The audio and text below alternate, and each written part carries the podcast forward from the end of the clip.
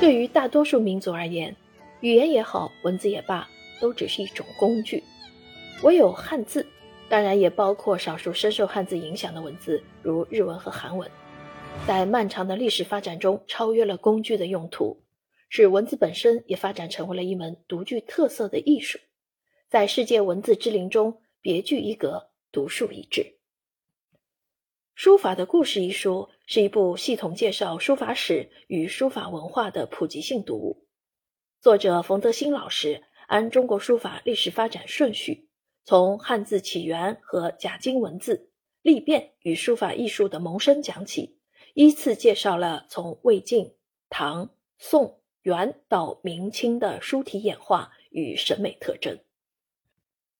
作者将自己多年研究心得融入一个个书法故事当中，